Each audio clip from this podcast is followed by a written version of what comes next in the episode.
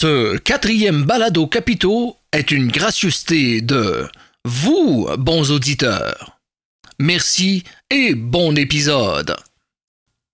Je suis Maxime M, libérateur de l'asservissement moraliste. Maxime M. Ce simple cinglé caché sous de simples gentillesses vous salira le sourire de vice. Maxime M. Le salaud. Maxime M. Le méchant. Maxime M. Le gourmand. Maxime M.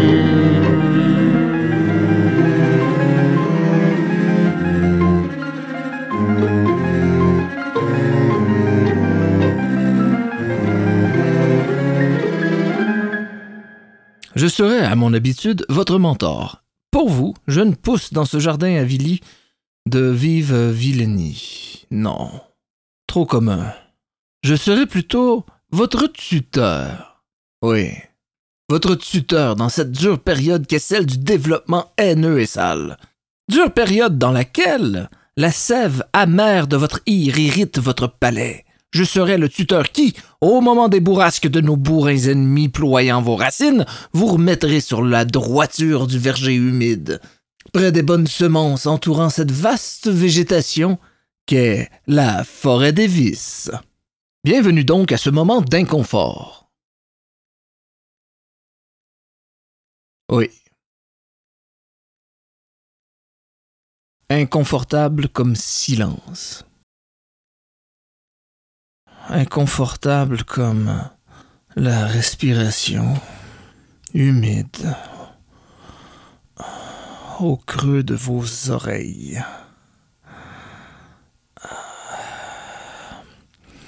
Inconfortable.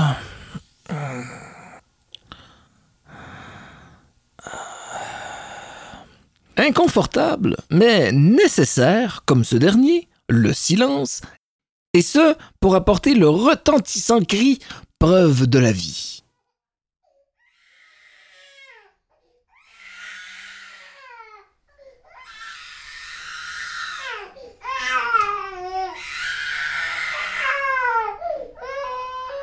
Donc, bienvenue à ce moment de malaise qui plane si puissamment au-dessus de nous que l'écrasement se sent, se ressent, se serre et se resserre une portion de malaise qui conduit à l'inéluctable inconduite indésirable et immodérée de ce malaise nécessaire, de cet inconfort inconditionnel à une pratique intelligente de la gourmandise.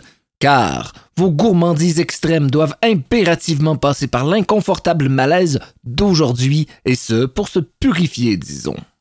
Donc, bienvenue à ce moment dans lequel nous décomposerons, par d'acides gestes et mots, nos répétées gourmandises de la semaine dernière pour que, dans un bref instant immortalisé de remugles gazeux, nous puissions maintenir la gourmandise en dépit des affres faites à notre corps.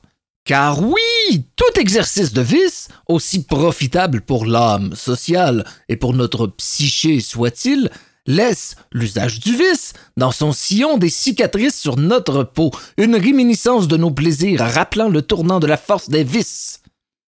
Voilà pourquoi le malaise d'aujourd'hui L'inconfort d'aujourd'hui, que je m'apprête à vous faire vivre pour saisir les règles cachées d'une gourmandise saine, est nécessaire. En finale, je vous souhaite donc la bienvenue dans ce moment d'irritement, de nécessaire acariarité, à ce moment malaiseux qu'est la digestion du vice de la gourmandise. Depuis la diffusion de mon épisode sur la gourmandise, premier du nom, celui dont la mission, en une trentaine de minutes, était de rapidement vous convaincre des bienfaits de l'ingestion à excès, alors, depuis la diffusion de cet épisode, j'ai eu de nombreux courriels et des commentaires sur Feu, mes réseaux sociaux. Et ces commentaires et ces courriels ont eu, au fil des jours, une sorte de progression qu'on peut catégoriser en trois étapes distinctes. D'abord, la première catégorie, au tout début d'après mon épisode, des commentaires d'hésitation et des commentaires de confrontation. Voilà, je vous en lis quelques-uns éparses que j'ai simplifiés pour enlever les insultes que contenaient les dix messages. je gourmande depuis toujours, tu vas pas me dire comment gourmander. Et si tu penses que tes subtilités puis tes espèces de trucs intelligentes vont faire une différence sur la gourmandise, Ma plan à gourmander?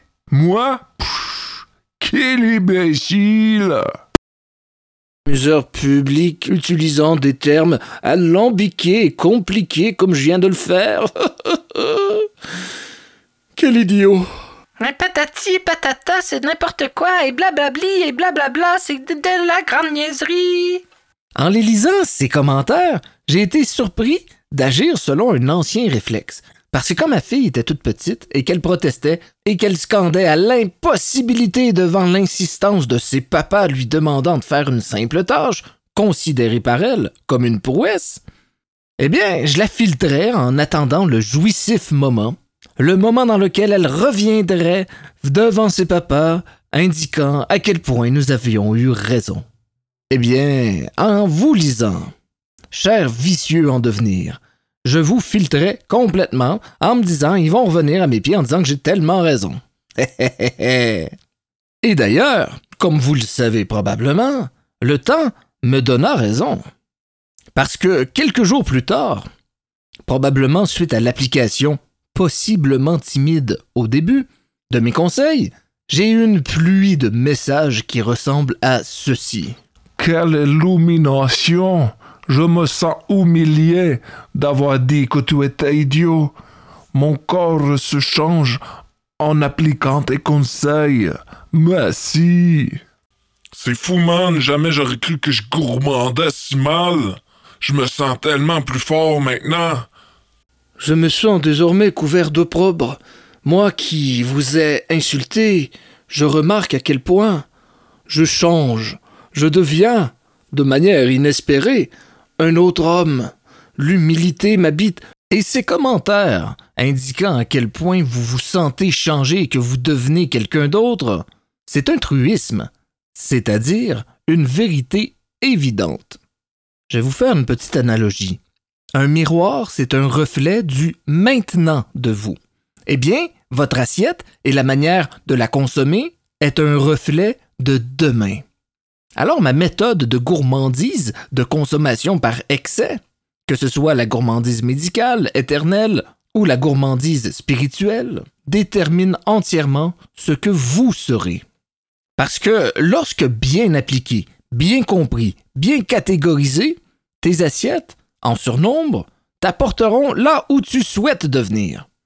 C'est un lieu commun que de crier comme une révélation que la gourmandise impacte ton âme. Ça va de soi.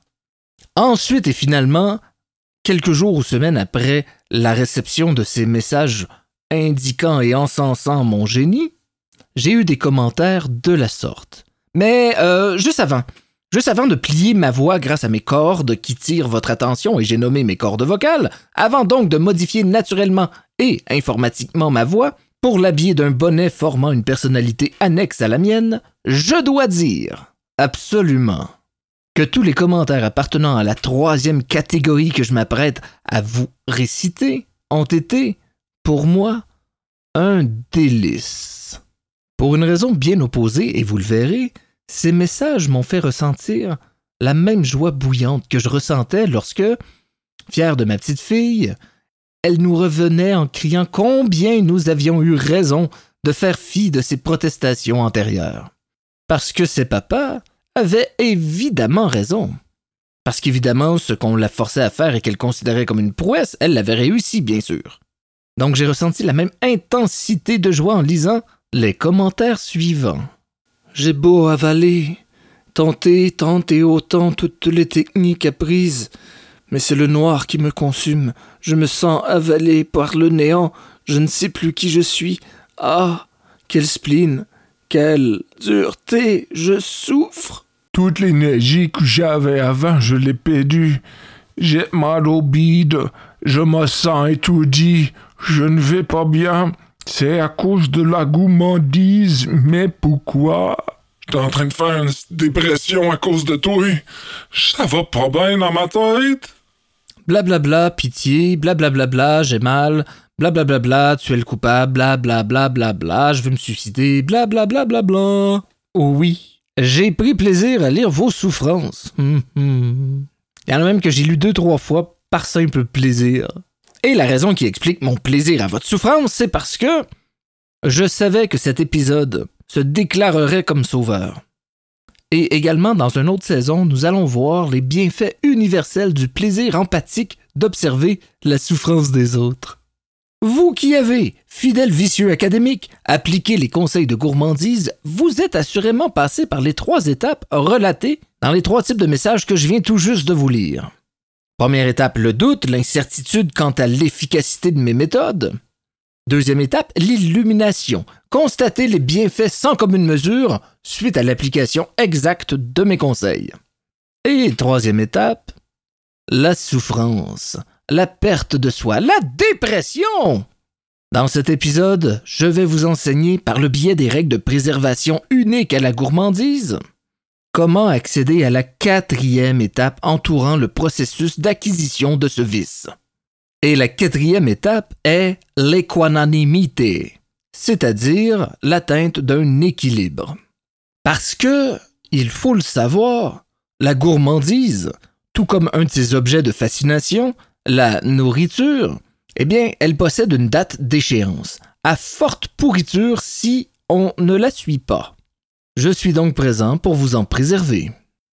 Vous savez, les deux derniers épisodes de la saison 1, je parle pas de la saison 0 qui dure plus ou moins une minute, eh bien, je les trouvais un peu longs.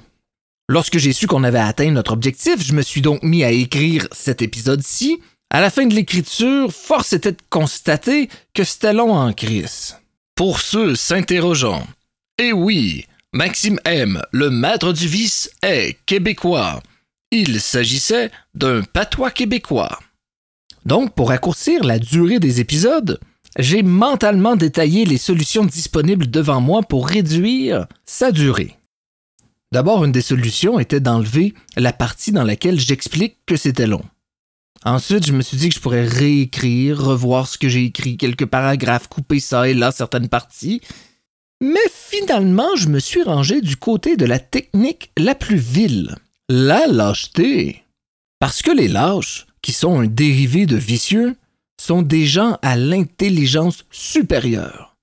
Ils font tout pour déployer le moins d'efforts physiques possible.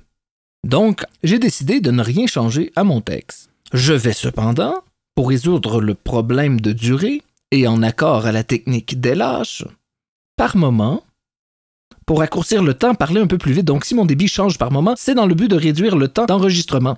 Également, je couperai à partir de maintenant tous les silences mis ça et là pour des raisons de mise en scène et scénaristique pour donner une impression. Donc, soyez pas alarmés si parfois j'ai un rythme plus régulier et que momentanément je deviens rapide, c'est que je sens que le temps s'étire et s'échappe. Mon Facebook, les balados capitaux, est mort depuis un moment. Et ce, alors que nous étions à peine mille auditeurs. Parce que pour ceux qui ne sont pas avisés, sachez que mes perversions, mes conseils et mes posts ont su atteindre le cœur vieilli des moralistes gérant les algorithmes tentant de porter, à défaut de toucher à nos cœurs, leurs mains à nos porte-monnaies. Effectivement, les balados capitaux n'ont plus aucune présence sur le web, car nous avons été jugés trop dangereux.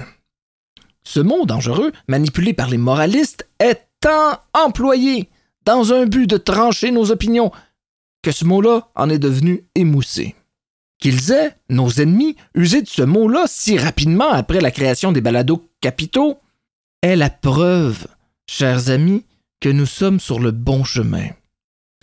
C'est certain que nous avons perdu quelques prospects d'intérêt, mais nous demeurons forts de plus de 3000 vicieux.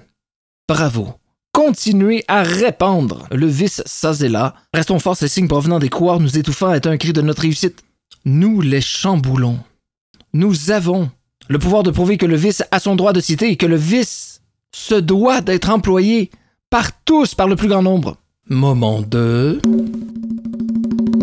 L'élève exemplaire. Normalement, je sélectionne un devoir de l'un d'entre vous ou un commentaire relatant ce que vous avez fait après l'apprentissage d'un vice? Généralement, ce sont des commentaires que je reçois sur mon courriel monsieurvice à commercialhotmail.com et je le récite verbalement tout en le commentant dans un objectif d'emphaser sur la perfection de la dite personne. Mais, mais, mais, mais, mais, mais, mais, mais, mais, cette semaine, c'était difficile d'en sélectionner juste un. Au passage, euh, petite digression, Digression est le terme pour dire parenthèse. Donc, petite digression, vous avez compris que quand j'utilise l'expression intrinsèquement liée aux productions médiatiques contemporaines, à la semaine prochaine, la semaine dernière, et ainsi de suite, c'est juste une expression parce que vous le savez bien que mes épisodes de la saison 1 sont diffusés quand j'atteins des objectifs et non pas de semaine en semaine. Donc quand je dis la semaine dernière, ça signifie entre les deux objectifs. C'est une expression que j'utilise. Donc voilà, on devient plus nombreux, alors c'est plus difficile de sélectionner un seul devoir. Écoute, certains d'entre vous, torieux, vous m'avez fait des romans. Je vais faire un petit montage en utilisant des extraits de certains devoirs. Un pot pourri, somme toute. Ah, le buffet était vide. Quand j'avais fini, là, mon ventre, il craquait de partout. Puis même mal au ventre, j'ai bouffé encore puis encore. J'avais envie de bouffer à chicormandais.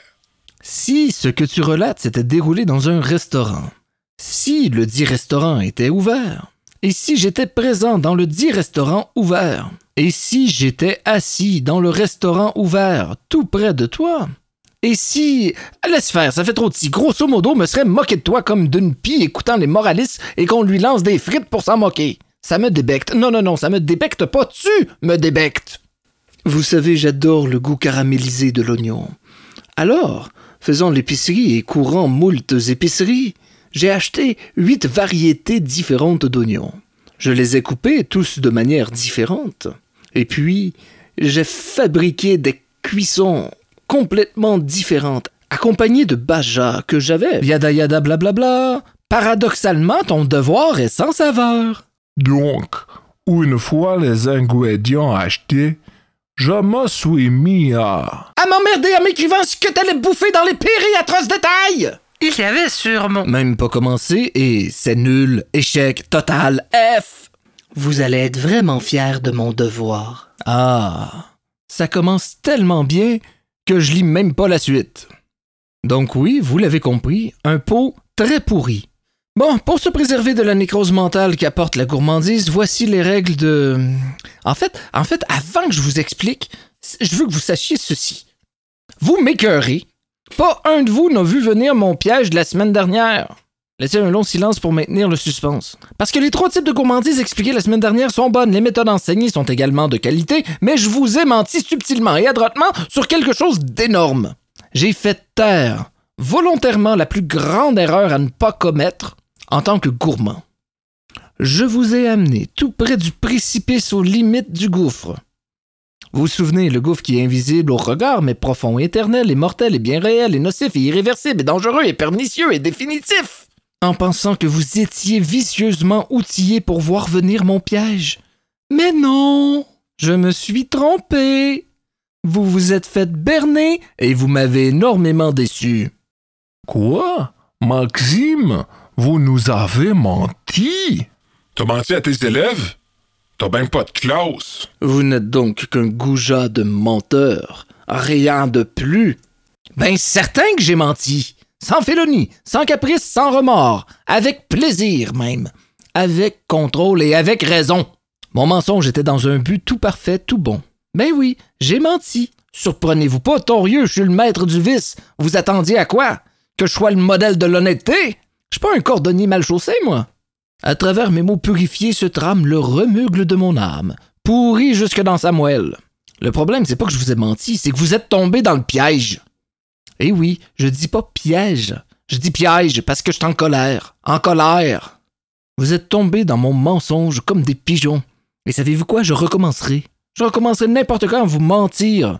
Restez à vos gardes parce que je pourrais vous mentir n'importe quand. Je vais vous tester. Un vicieux est en contrôle. Vous méritez même pas que je vous dise de quoi ressort mon mensonge. En tout cas, pas tout de suite. J'ai trop de rage. Ça m'écœure que pas un seul d'entre vous a réussi à analyser la faille qu'intentionnellement j'ai glissé dans l'épisode de l'apprentissage de la gourmandise. Pas un seul. Vous êtes toutes tombés dans le piège, vous avez toutes fait une gourmandise d'une mauvaise manière. C'est pas pour rien que vous vous sentez mal. Autre silence dans lequel vous m'entendez soupirer fortement. Bon, les règles de préservation vous protégeant des effets néfastes d'une gourmandise, il y en a trois. Voici d'abord quelques effets néfastes que procure une gourmandise sans usage des règles de préservation. L'apathie, la sexualité, dépression, difficulté de compréhension de concentration, le manque d'appétit, manque de souffle, sommeil agité, irritation fessier, selles compliquées, acné, maux de tête, somnolence, perte de votre personnalité, et j'en passe. Donc commençons par la première des trois règles de préservation, et sachez que la troisième et dernière règle de préservation dévoilera quel était mon mensonge. La première règle de préservation à appliquer, c'est le motif vous devez impérativement établir un motif de gourmandise le plus aléatoire possible. Autrement, l'irritation, le manque de concentration et l'anxiété vous traquera à chaque fourchette. Voici un exemple de motif fonctionnel. Sur 10 fois que l'envie vous presse de gourmander, peu importe le type de gourmandise, vous la refusez deux fois. Et de ces huit fois que vous acceptez, vous gourmandez trois fois assis sur une chaise, deux fois debout, trois fois en marchant ou en mouvement. Même si ce motif est statique et reste le même, il est suffisamment complexe pour que votre corps ne décèle pas de routine. Vous serez ainsi préservé de bien des soucis. La deuxième règle de préservation, c'est la confrontation. Ça, c'est la règle qui vous empêche de tomber dans les pièges des moralistes. Comme vous savez, ils utilisent énormément des stratèges pour transformer certains vices en conditionnement. Il faut donc utiliser de votre intellect afin que celle-ci confronte ce dont vous avez besoin en termes de gourmandise versus ce que vous vous apprêtez à naturellement gourmander. Je vous explique. Si vous savez que vous devez faire une gourmandise de l'esprit avec un aliment qui ne se trouve pas de vous, vous devez confronter votre désir de rester où vous êtes et de remplacer l'aliment que vous voulez manger par un ersatz, c'est-à-dire un remplaçant de peu de qualité. Cette confrontation entre ce que vous devez et la réalité est obligatoire à un sain usage. Et donc, en vous confrontant de la sorte, vous allez partir à la quête ou à la mission pour obtenir l'aliment que vous devez réellement gourmander. D'un autre côté, si ça fait une dizaine de fois que vous gourmandez le même aliment, pour le même type de gourmandise ou pour diverses raisons, vous devez confronter cette routine parce que les vicieux n'ont de routine que la fine analyse dénotant toujours de la nouveauté partout. Donc, confronter cette routine et varier l'élément à gourmander. Autrement, les moralistes, par le biais de leurs inventions d'addiction, auront raison de vous. La troisième règle de préservation, celle que probablement vous attendez. En fait, si je vous la dévoile maintenant, ça va lever le voile sur le mensonge que vous n'avez pas été foutu de voir. Oui, Juste de gros mots parce que seuls les gros mots peuvent vous écraser. Hostie, vous écraser jusqu'à ce que le poids de mes tabarnacles de gros mots vous rende la taille que vous méritez, c'est-à-dire très très très très petit. J'y pense encore et vous m'écœurez d'avoir été si petit de ne pas avoir démasqué mon piège. Écoutez, je vous le dis, je feuilletais les devoirs dans l'espoir d'être illuminé par l'un d'entre vous, mais non! Ce n'est que la petitesse que j'ai décelée. La troisième règle de préservation, la troisième et dernière règle, vous sera dévoilée vers la fin de l'épisode parce que, bon prof que je suis, j'espère que vous allez, en triturant votre mémoire, découvrir le mensonge que j'ai parsemé lors de la semaine dernière, quoique j'en doute, mais oui, je vous donne quand même une chance de vous reprendre. Vous avez jusqu'à la fin de l'épisode pour essayer de savoir quel est ce mensonge avant que je ne vous enseigne la dernière règle de préservation. Moment 2. Testez-vous. Les balados capitaux vous avisent que cette chronique, Testez-vous, contenant questions et réponses, ne sera plus comprise dans les épisodes de la saison 1. La chronique vous posant des questions sur le vice appris sera désormais diffusée quelque temps après les épisodes sur un vice partie 1 et partie 2. Si ce nouveau format ne vous convient pas, nous vous prions de nous écrire à Monsieur Vice à commercial hotmail.com. Monsieur Vice à commercial hotmail.com. Moment 2. Venez voir ces vénérables vicieux vénérés. Cet homme, celui à qui les minutes suivantes sont consacrées, a une grande âme.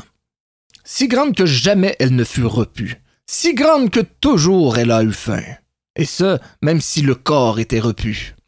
Elle était si immense, cette âme, que si cette personne vivait encore aujourd'hui, elle continuerait à dévorer tous les mondes de manière excessive.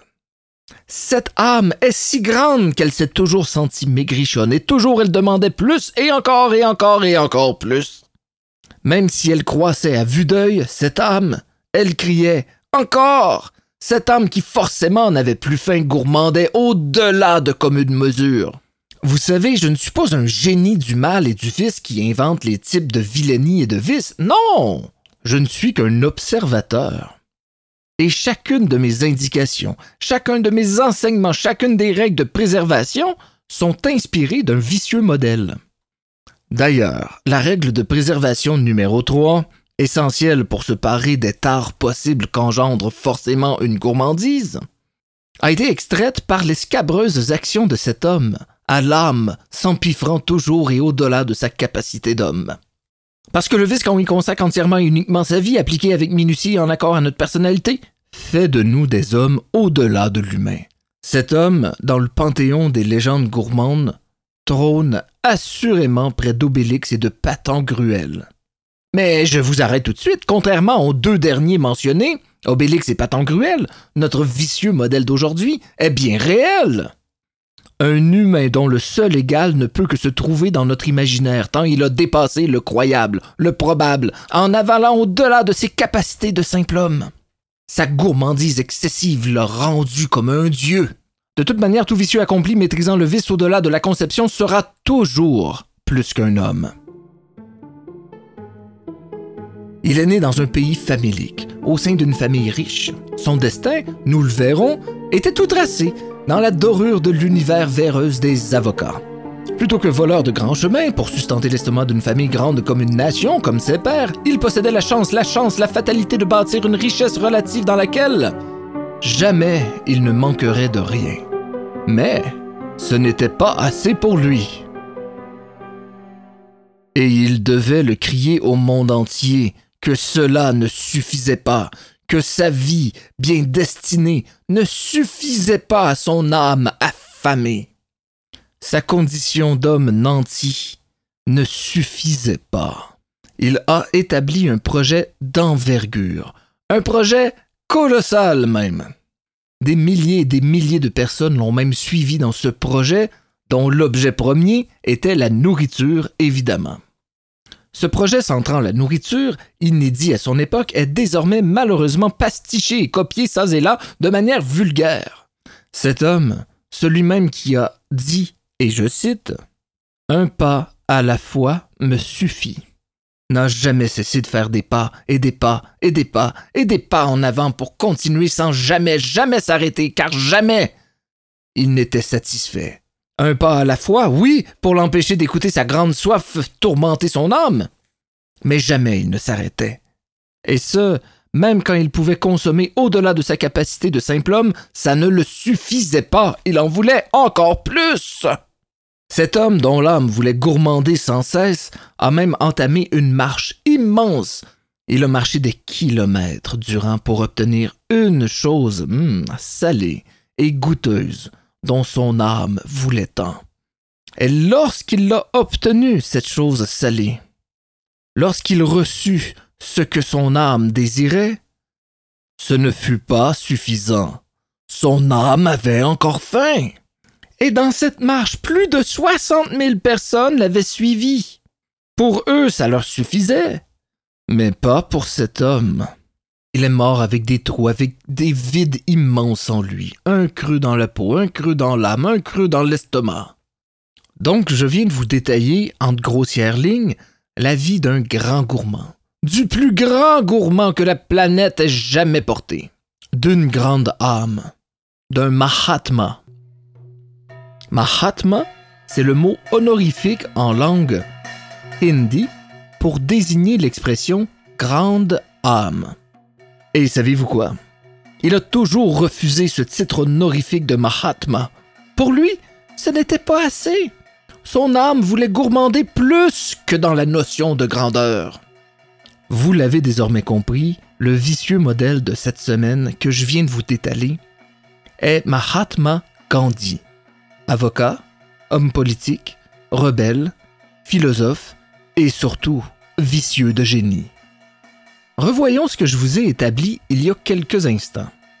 En premier lieu, son grand projet dont l'objet premier était la nourriture, c'était la grève de la faim, amorcé pour crier sa soif de liberté pour son peuple. Sa liberté à lui, en tant qu'homme, avocat, bien placé dans la société, il l'aurait obtenue aisément. Mais ça ne lui suffisait pas.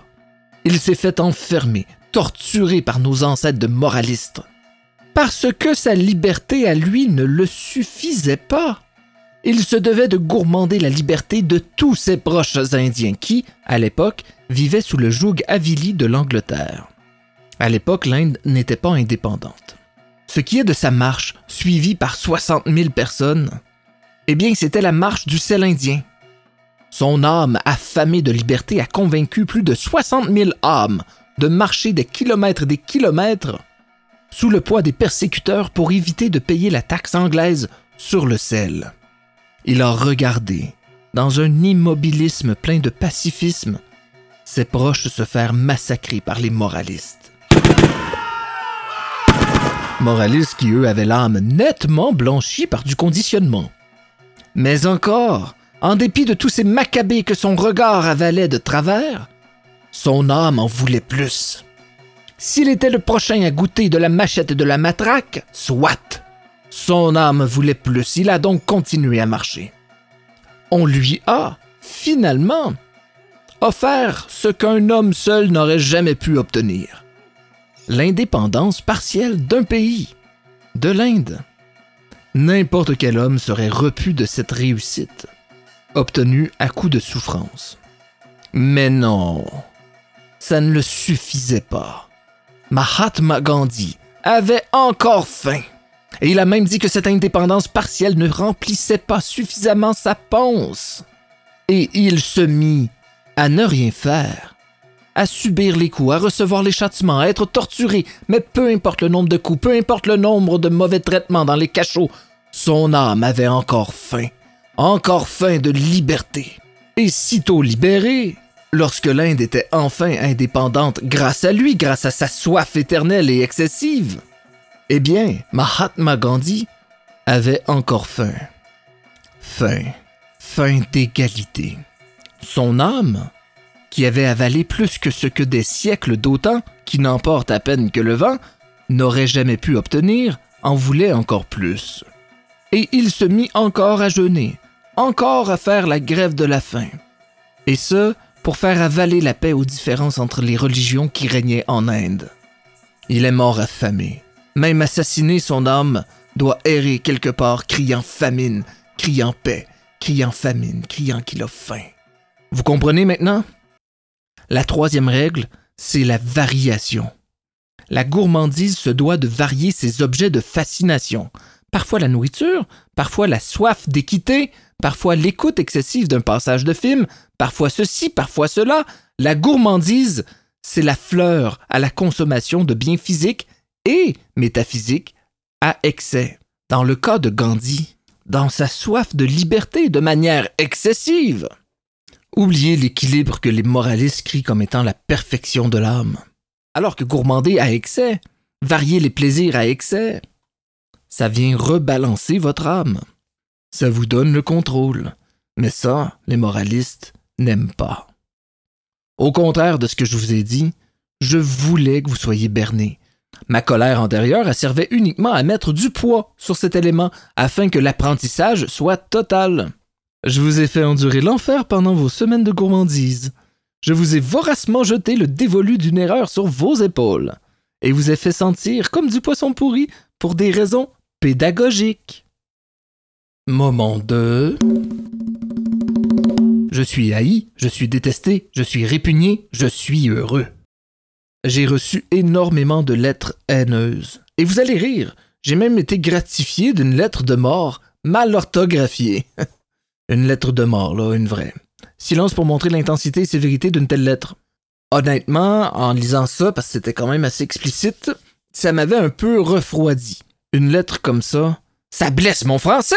C'était tellement mal écrit! Écoutez, il a même réussi à conjuguer au mauvais temps le verbe tuer. Je savais même plus quand est-ce que je devais mourir. Ah, insupportable. J'ai un bon bassin d'auditeurs en Côte d'Ivoire. D'ailleurs, je vous salue. Je vous salue. Et bravo pour votre français à vous, parce que honnêtement, vous avez une jolie plume. Donc, si c'était mal écrit, c'est probablement un Québécois. D'ailleurs, Ivoirien, je pense à vous ces temps-ci parce que je sais que c'est un temps difficile dans votre beau pays.